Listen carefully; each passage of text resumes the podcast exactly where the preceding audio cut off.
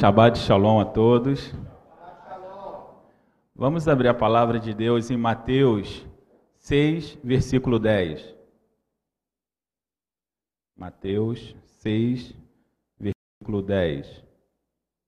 Diz assim: Venha o teu reino, seja feita a tua vontade, assim na terra como no céu. Quantas vezes temos orado o Pai Nosso?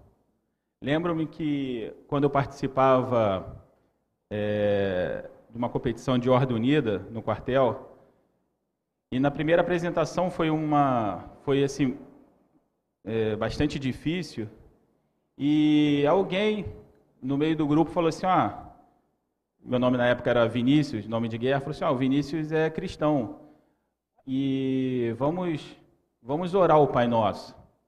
E aí eu puxei o Pai Nosso naquele dia, e a gente entrou, foi uma apresentação muito boa. E nas outras 30, e nas outras 30 apresentações que faríamos, foi regra. Sempre quando a gente começava a apresentação, a gente fazia o Pai Nosso. Mas eu confesso que eu não tinha muito discernimento do que esse trecho em específico ele quer dizer. Venha o teu reino, seja feita a tua vontade. Na verdade, eu acho que eu só fui começar a ter mesmo discernimento disso quando eu comecei a fazer essa palavra. Sábado passado, depois que todo mundo foi embora, eu fiquei aqui em cima no, no escritório do pastor e comecei a escrever alguma coisa. E eu olhei em cima da, da mesa, tinha um livro que o nome era Vem o Teu Reino. E aquilo ali me chamou a atenção. Vem o Teu Reino, vem o Teu Reino. E aí eu comecei a pensar que quando a gente fala assim, ó, vem o teu reino, é porque a gente quer que um novo governo nos governe, porque o anterior está ruim. Se a gente pegar até um paralelo pelo que está acontecendo no Brasil, está todo mundo esperando as eleições para que o novo governo venha, como se isso fosse modificar alguma coisa. Mas a gente fala, vem o teu reino, vem o teu reino. Só que, quando a gente pede, vem o teu reino, a gente está pedindo que um novo governo venha sobre a nossa vida, pedindo que algo novo aconteça. Só que o que a gente não, não, não presta atenção às vezes é que a primeira esfera desse governo é a nossa própria vida. Não é o local onde eu estou, não é a igreja onde eu estou, mas sim a minha própria vida. É a primeira esfera desse, desse governo. E nessa primeira esfera desse governo eu tenho que ter em mente que as minhas ações ou as minhas decisões me levaram aonde eu estou hoje. E em muitas ocasiões, eu não estou satisfeito com o que eu estou vivendo, não estou satisfeito com a minha vida, mas só que isso são frutos das minhas escolhas. E aí eu penso que esse vem o teu reino está pedindo exatamente para que esse governo seja estabelecido, só que tem um porém.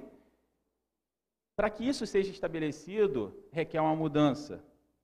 E todas as pessoas que eu conheço, inclusive eu, somos muito resistentes a mudanças. Só que Jesus ele vai ensinando, ele, ele, ele quer nos ensinar o que, que é esse vem o teu reino. E aí eu comecei a meditar e o Senhor me deu um texto que está lá em Marcos 13, de 24 a 27. Marcos 13, 24 a 27, que diz assim. Não, eu acho que é Mateus. Jesus lhe contou uma parábola dizendo. É Mateus, não é? É Mateus. Jesus lhe contou uma parábola dizendo: O reino dos céus é como um homem que semeou uma boa semente em seu campo. Mas quando todos dormiam, veio o inimigo e semeou o joio no meio do trigo, e se foi. Quando o trigo brotou e formou espigas, o joio também apareceu.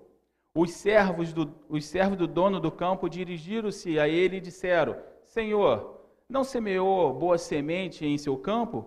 Então de onde veio o joio? Observe que nesse texto Jesus está falando, em primeiro lugar, ele fala da semente, a boa semente. E aí gente, eu gosto de pensar que quando Jesus se refere à semente, ele está falando do processo da semente. A semente ela morre. E isso é o processo. Ela nasce a partir do momento que ela morre, nasce uma planta. Isso para mim é um milagre. Qualquer espécie de nascimento, para mim é um milagre. Nasce uma planta. E ela se desenvolve produzindo alimento e novas sementes para, para, para a reprodução. Observe que Jesus usa o trigo como exemplo.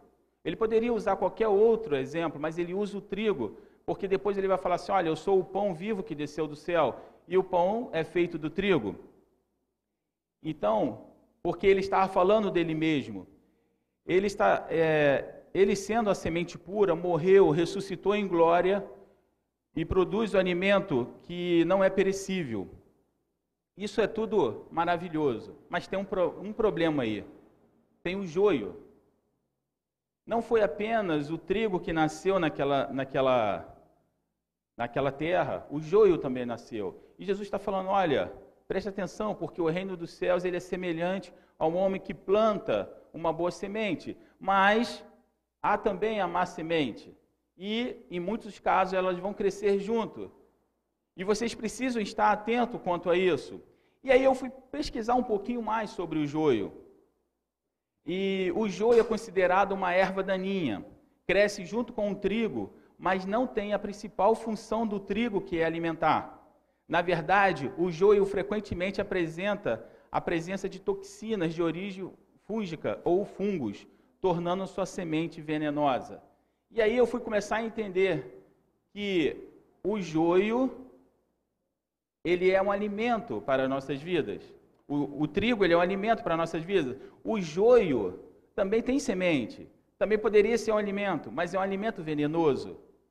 E aí eu começo a pensar quantas vezes a palavra do Senhor ela tem sido pregada de uma forma pura, mas quantas vezes também ela tem sido pregada de uma forma contaminada, apenas pensando em encher templos, em encher igrejas, quando na verdade isso está produzindo um alimento que vai matar as pessoas. E o, e o joio, ele é exatamente isso, ou seja, ele não é um alimento, ele é um alimento que pode matar. E aí eu fui pesquisar mais um pouquinho e estava lendo lá um artigo no, no Globo Rural e percebi que quando o trigo é plantado, o joio muitas vezes já está inerte na própria terra.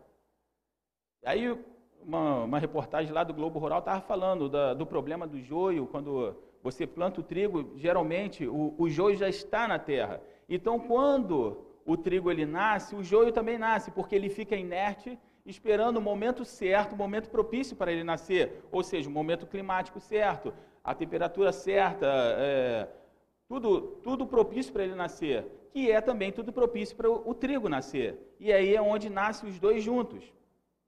E aí até uma, abrindo um parênteses, eu até fiquei pensando muito sobre isso, e fiquei pensando que muitos dos problemas da farinha que a gente come, eu acho que é quando colhe, colhe o, o joio junto, porque ele também é, é venenoso. Eu, bom, é o meu pensamento, mas enfim.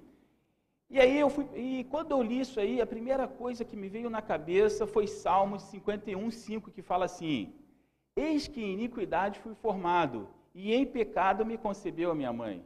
Ou seja, a semente do pecado já está no homem.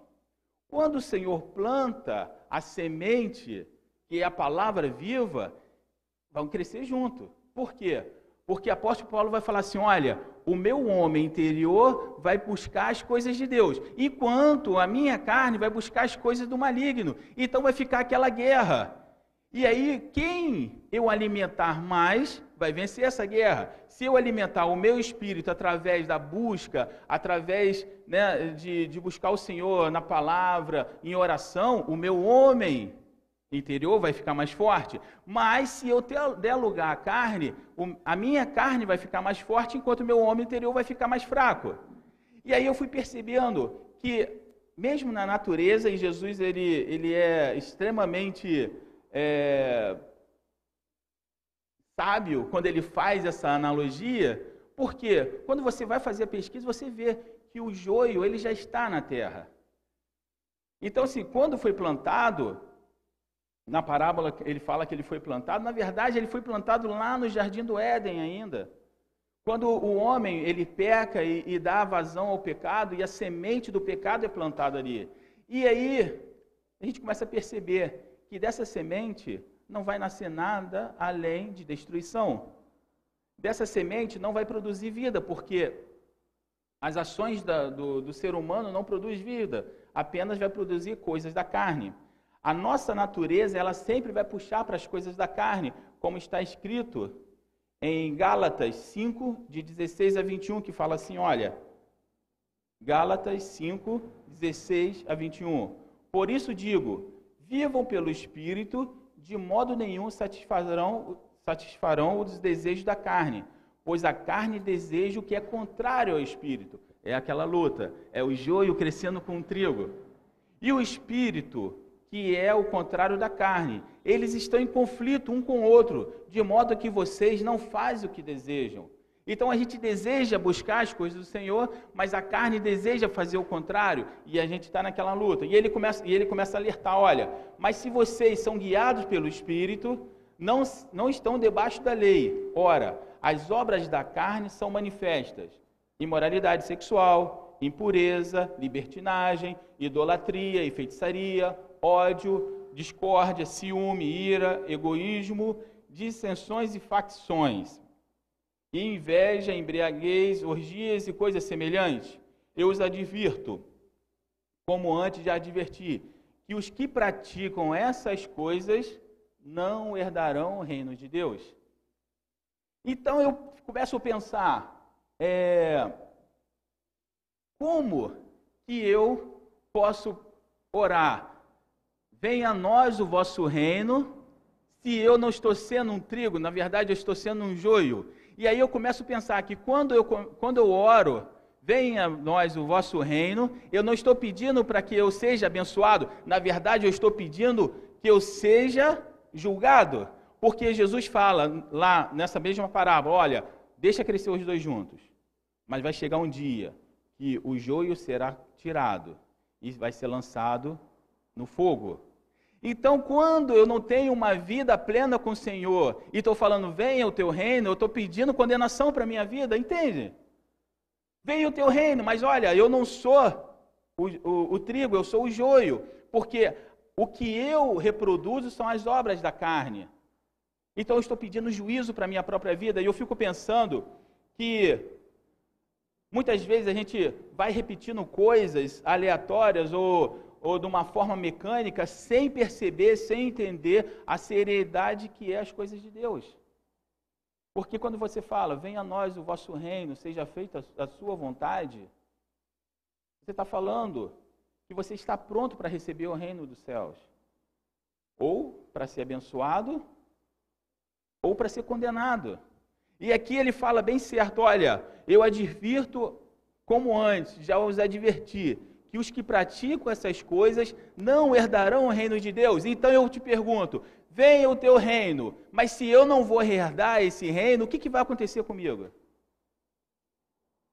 Entende como, como que as coisas de Deus ela é muito séria? E aí eu, eu, eu comecei a ler, comecei a é, buscar o Senhor, a revelação desse texto, e comecei a lembrar das vezes que, que eu orei o Pai Nosso ali, junto com os meus amigos, pouco antes de, da gente entrar para fazer a apresentação do, da, da Ordem Unida, eu fico pensando, nossa, quantas pessoas repetiram aquilo junto comigo? E quantas pessoas, quando acabou, ia para as noitadas, ou, ou, ia se drogar, ia fazer tantas coisas. E a gente estava lá, venha nós o vosso reino. Nós temos perdido o temor, nós temos perdido é, Eu acho que não tem outra palavra que pode definir melhor do que temor.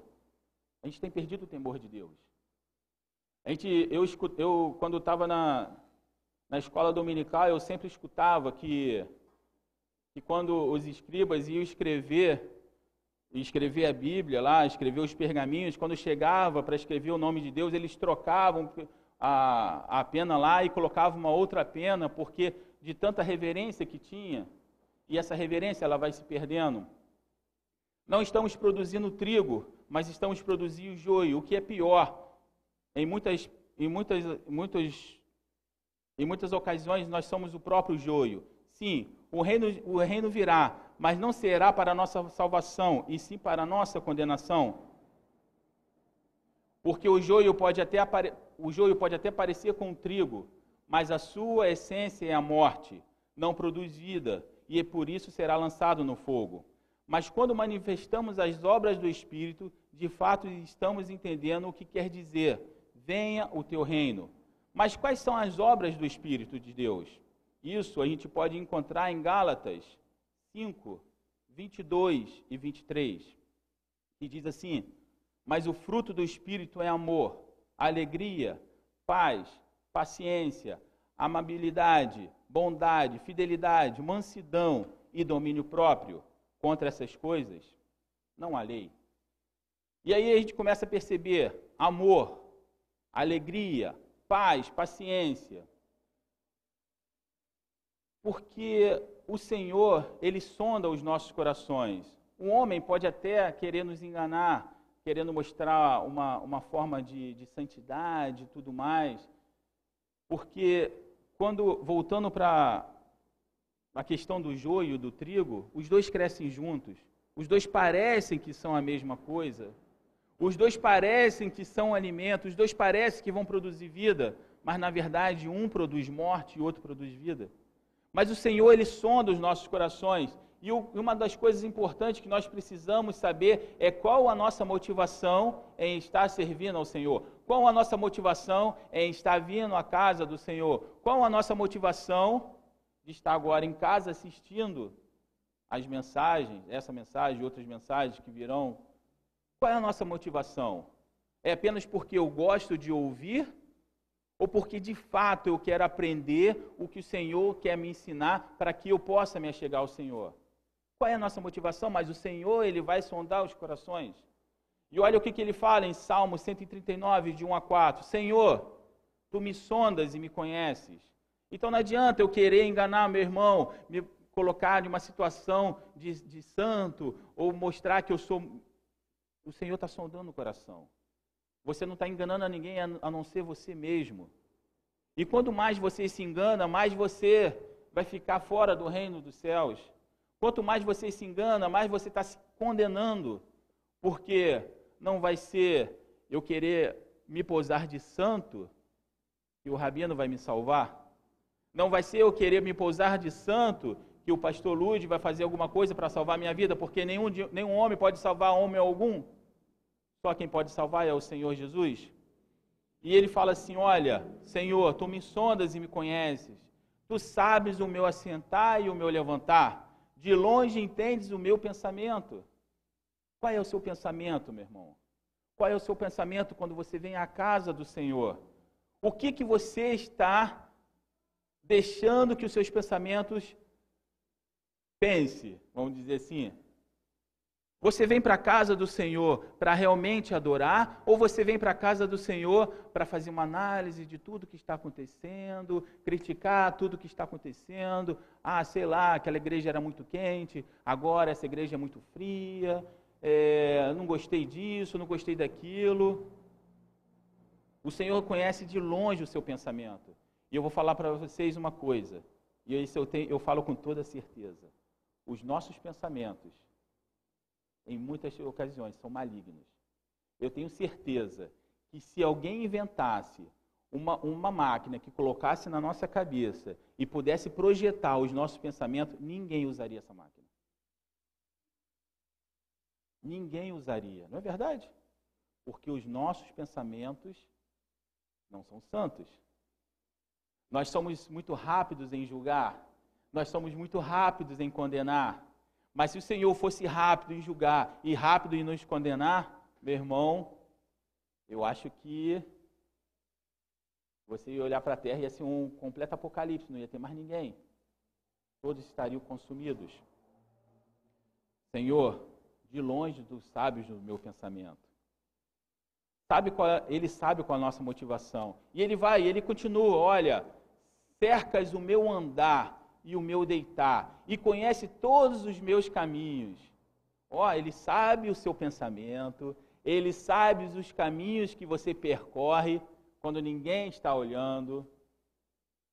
Ele está junto com você quando você se levanta, ele está junto com você quando você se deita, porque ele é onipresente, onisciente. Não havendo ainda palavra alguma na minha língua, eis que logo, ó Senhor, tu conheces. Antes de eu pensar o que eu vou pensar e formular uma frase que eu irei formular, o Senhor já sabe. Nossa, meu filho não vigiou. Preste atenção no que ele vai falar. Aí pronto, você fala um monte de coisa que você não deveria falar. E às vezes as palavras que você usa são palavras mortíferas, não é verdade? Uma palavra ela pode te matar, como ela pode te levantar. Eu falo isso porque eu conheci muito bem isso. Jesus, na parábola da semente, está nos ensinando que primeiro precisamos morrer para o mundo, passar pelo processo de transformação e gerar frutos. Mas não, mas não para por aí, porque em outra, em outra passagem, Jesus compara o reino dos céus como um tesouro escondido. Olha o que ele diz em Marcos 13, 44 e 46. O reino dos céus é como um tesouro escondido num campo. Certo homem, tendo encontrado, escondeu-o de novo, e então, cheio de alegria, foi vendeu tudo que tinha e comprou aquele campo. O reino dos céus também é como um negociante que procurava pérolas, que procura pérolas preciosas, e encontrando uma pérola de grande valor, foi vendeu tudo o que tinha e a comprou. Se você acha que Jesus está se referindo a bens materiais, você ainda não entendeu o que é o reino dos céus. Mas ele usa, ele usa essa alegoria para mostrar a importância de onde está o seu coração. Jesus faz essa, essa ele, ele, ele fala essa parábola para mostrar, olha, quando o seu coração está em uma coisa, você vai fazer de tudo para poder obter aquilo. Se você é um negociante de pérolas e você encontra uma pérola perfeita, você vai vender tudo o que você tem. Você vai fazer o sacrifício que for necessário para você conseguir aquela pérola. Se você estiver mexendo em um campo e você encontrar um tesouro naquele campo, você vai fazer o sacrifício que for necessário para que você tenha aquele campo. Então Jesus está falando assim: olha, o reino dos céus é semelhante a essas coisas, porque é onde o seu coração está. Aí está. Aonde a sua riqueza está, também está o seu coração e o reino dos céus é riqueza para nossas vidas. Mas olha só, em Mateus 6, 21 fala assim: Pois onde estiver o teu tesouro, aí também estará o teu coração. Se o nosso coração estiver verdadeiramente no reino de Deus, isso quer dizer que o Espírito de Deus está transformando o nosso ser. Veja o que diz em Jó 28, 12, Jó 28, 12.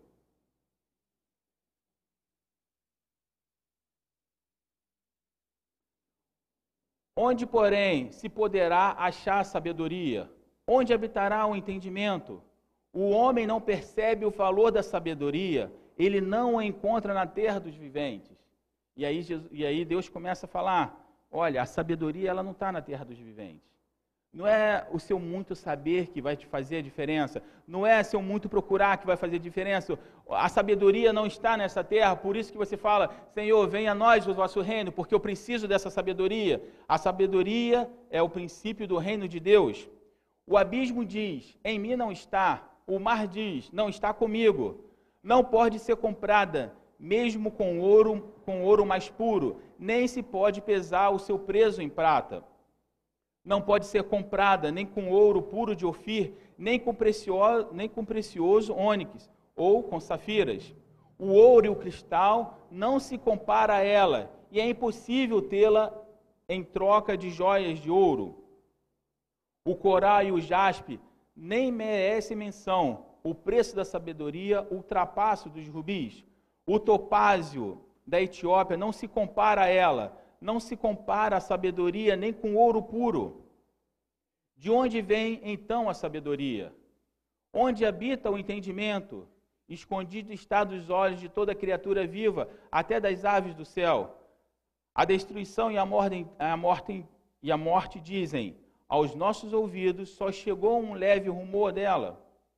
Deus conhece o caminho, só Ele sabe onde ela habita, pois Ele enxerga os confins da terra e vê tudo que dá debaixo dos céus?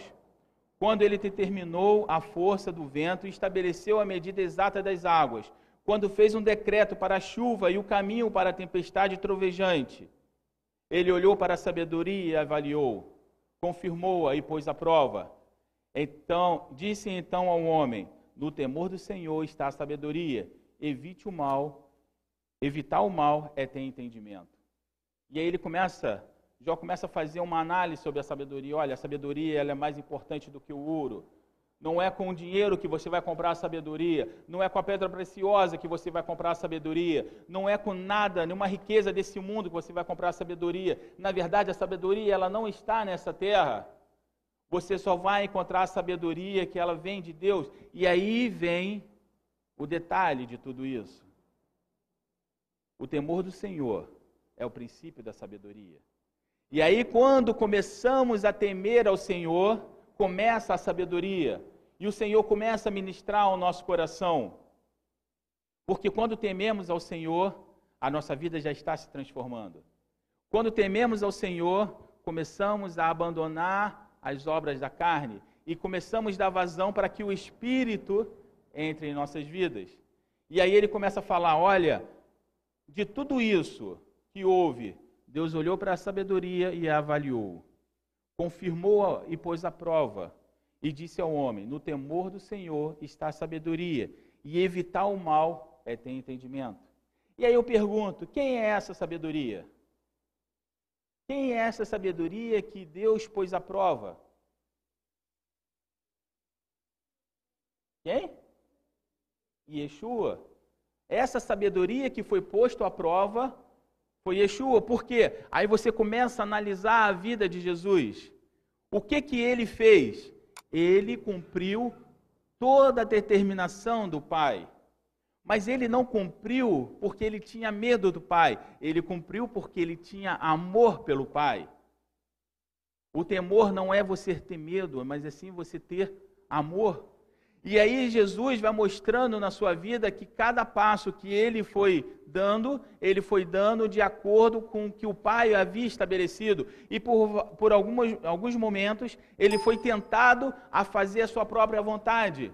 No entanto, ele disse: Não seja feita a minha vontade, mas a vontade do Pai que está no céu. E aí, quando ele fala isso e ele, a vida dele mostra isso, o reino dos céus começa a aparecer.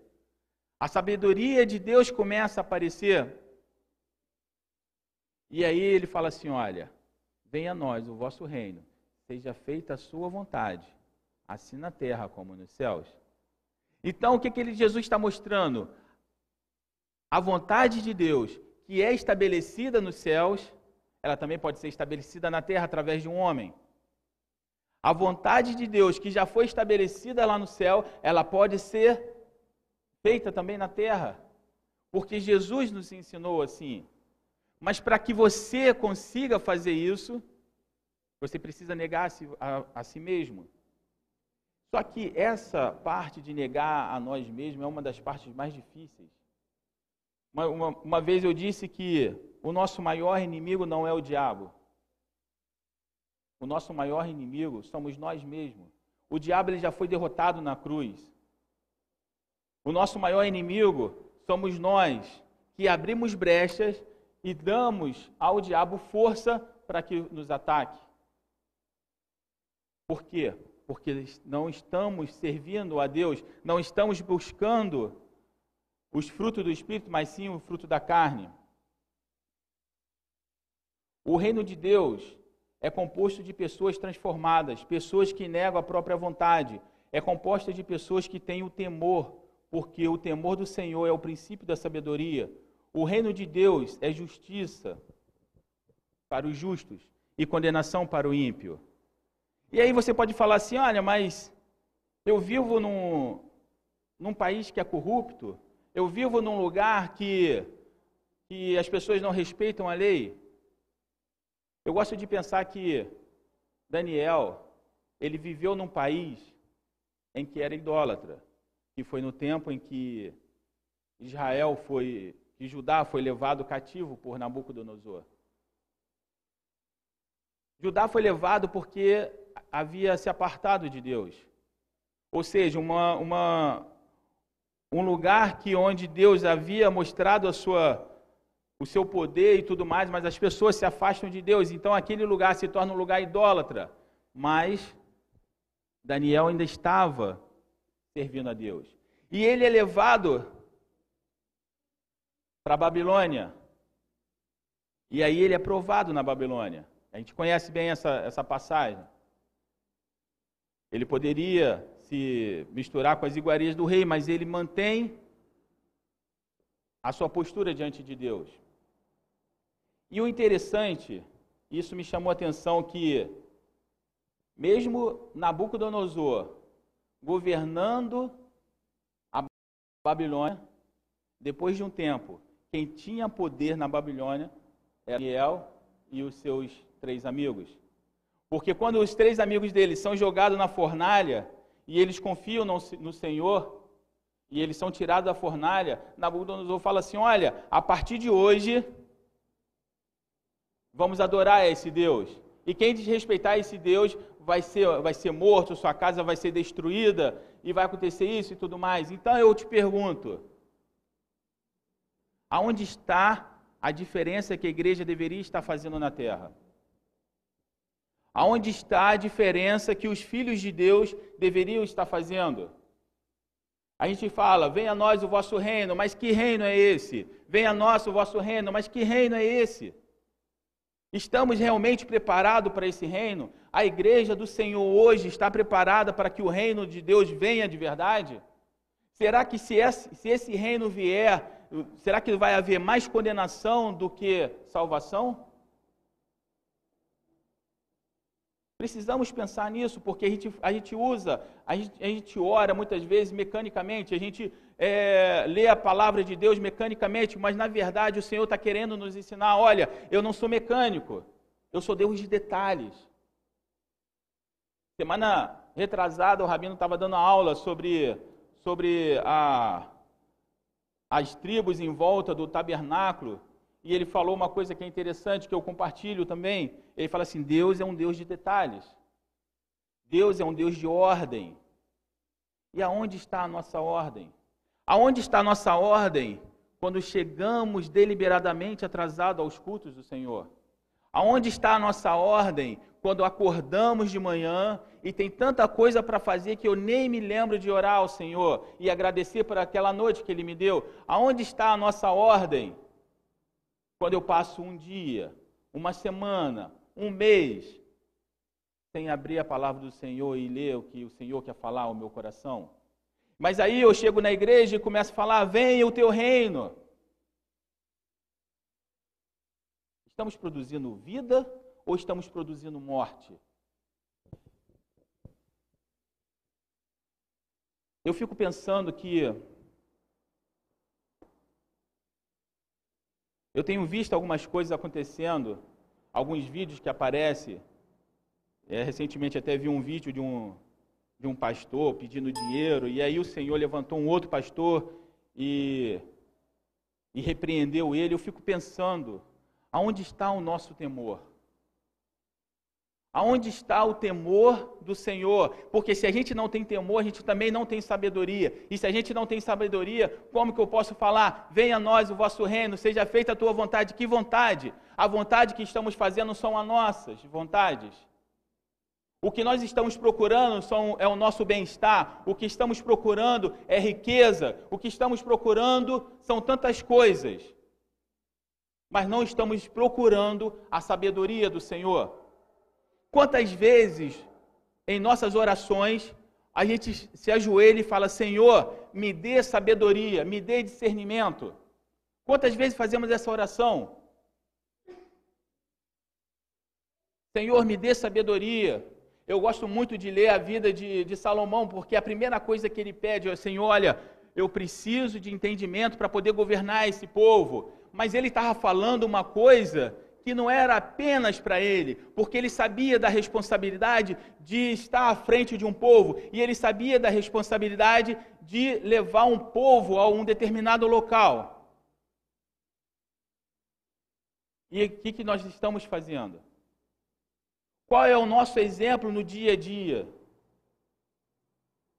Estamos produzindo vida ou estamos produzindo morte? Estamos sendo joio ou estamos sendo trigo?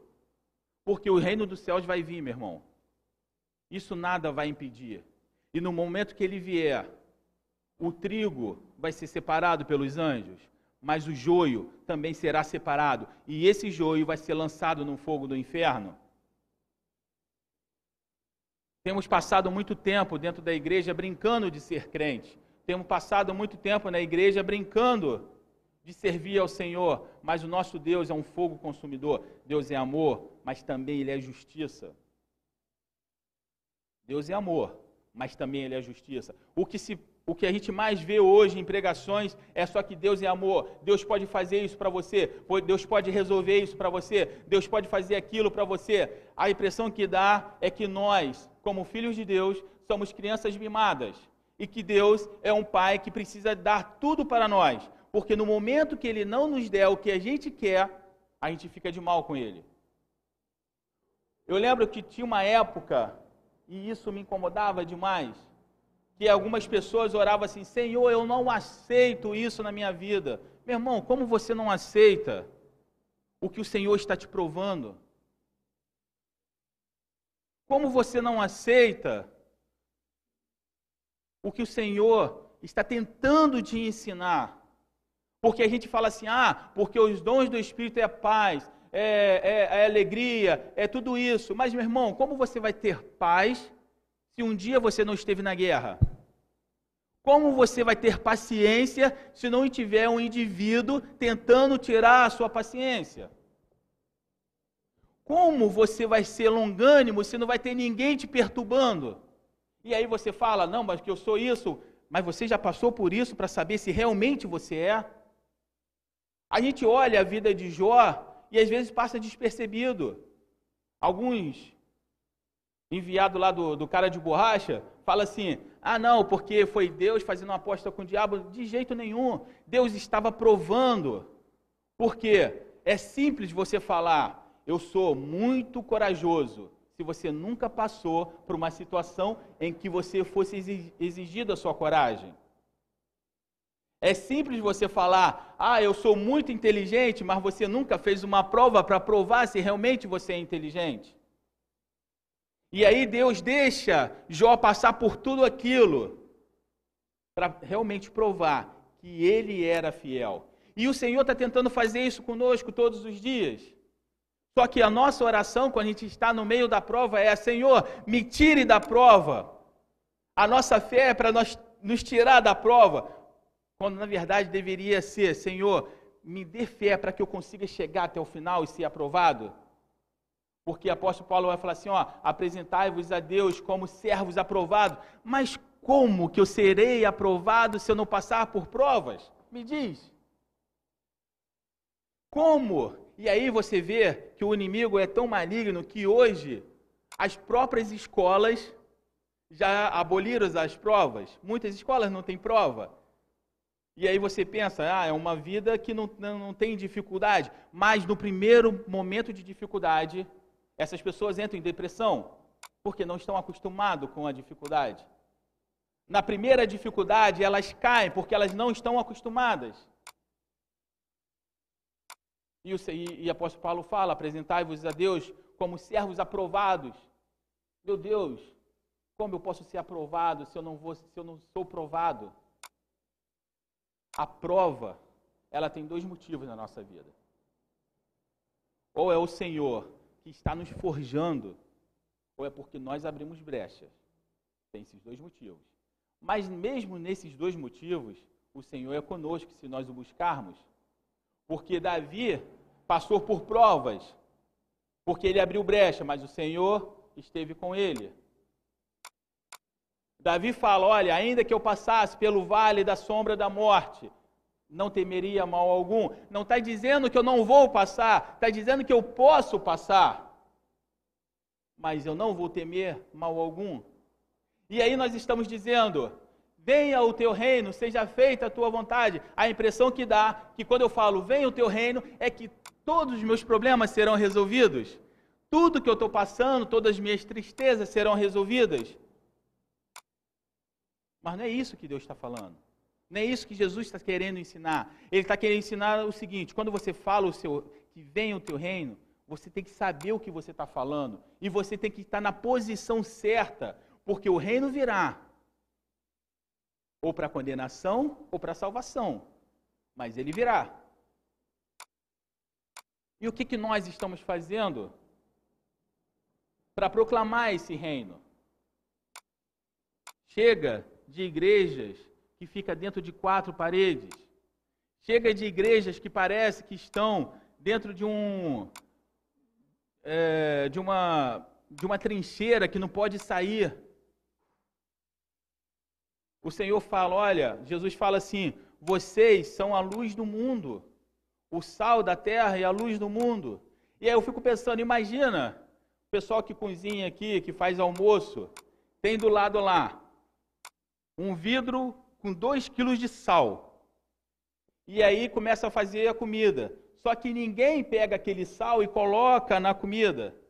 Não é o fato de você ter 2 quilos de sal que vai fazer a sua comida ser temperada. Você precisa misturar o sal na comida.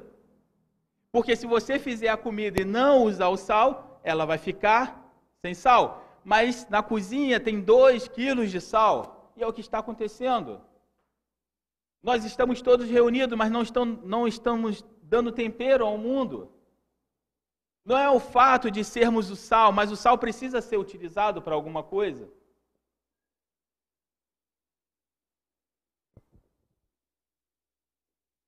O Senhor tenha misericórdia de nossas vidas.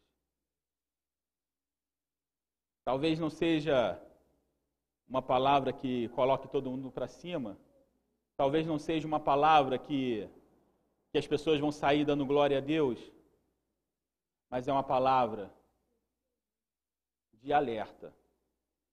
Venha o teu reino. Aí eu faço uma pergunta para você essa noite. Você pode dizer: Venha o teu reino? Paulinho, você pode dizer hoje com convicção: Venha o teu reino?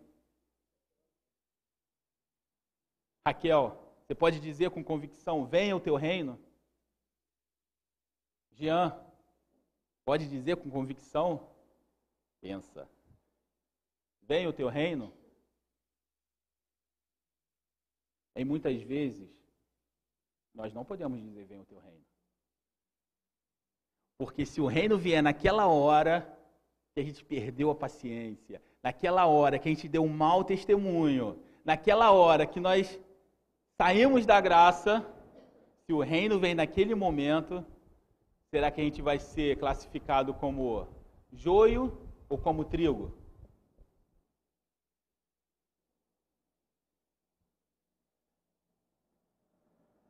A minha a minha minha vontade nessa noite dessa palavra é que se você conseguir avaliar esse trecho, para mim eu já estou feliz.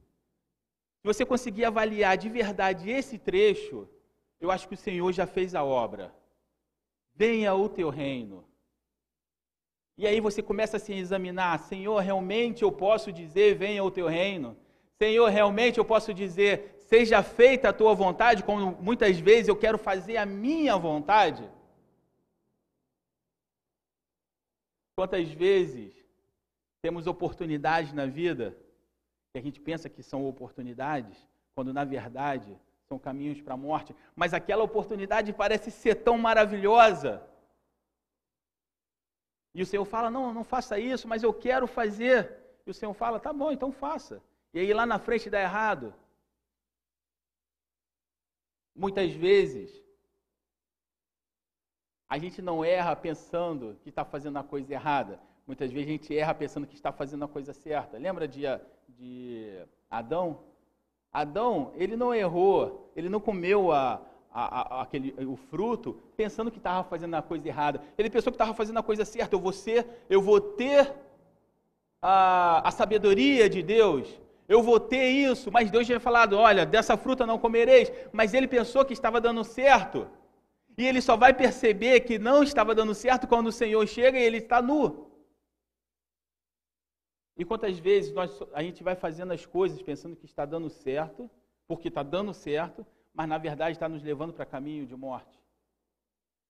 Eu tenho certeza que se eu perguntasse aqui, todo mundo poderia me falar de um, de um testemunho de pessoas que estavam desempregadas e pedem emprego ao Senhor, e aí a pessoa vem, vem ao sábado, vem ao domingo, sei lá que dia é o dia da igreja, da, do culto e de repente a pessoa consegue um emprego que é justamente no dia do culto. E a pessoa fala assim: não, mas esse emprego é o que eu estava precisando. Deus abriu uma porta. Na verdade, você está fechando a porta para Deus. Porque agora você está mais preocupado com as coisas da terra do que com as coisas do céu. Buscai primeiro o reino de Deus e as outras coisas vos serão acrescentadas. Buscai primeiro as coisas do céu e as outras coisas vos serão acrescentadas. Vou te falar, mas isso, na prática, não é muito fácil, não é verdade? Quando a gente está passando na, na tribulação, isso não é muito fácil. E aí entra a nossa fé.